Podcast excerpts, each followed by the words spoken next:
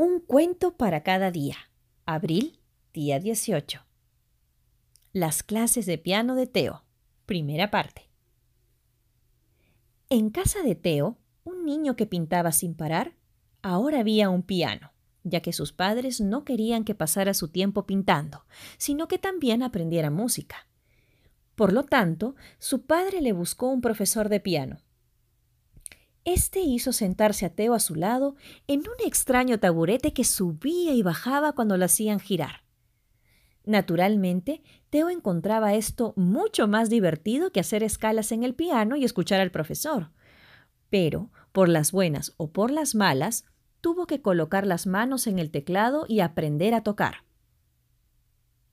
¿Piensa usted que lo conseguirá? preguntó su madre. Para ello estoy aquí, contestó el profesor con un tono grave. Un día, para el cumpleaños de su padre, Teo tuvo que tocar una nueva pieza de principio a fin sin equivocarse.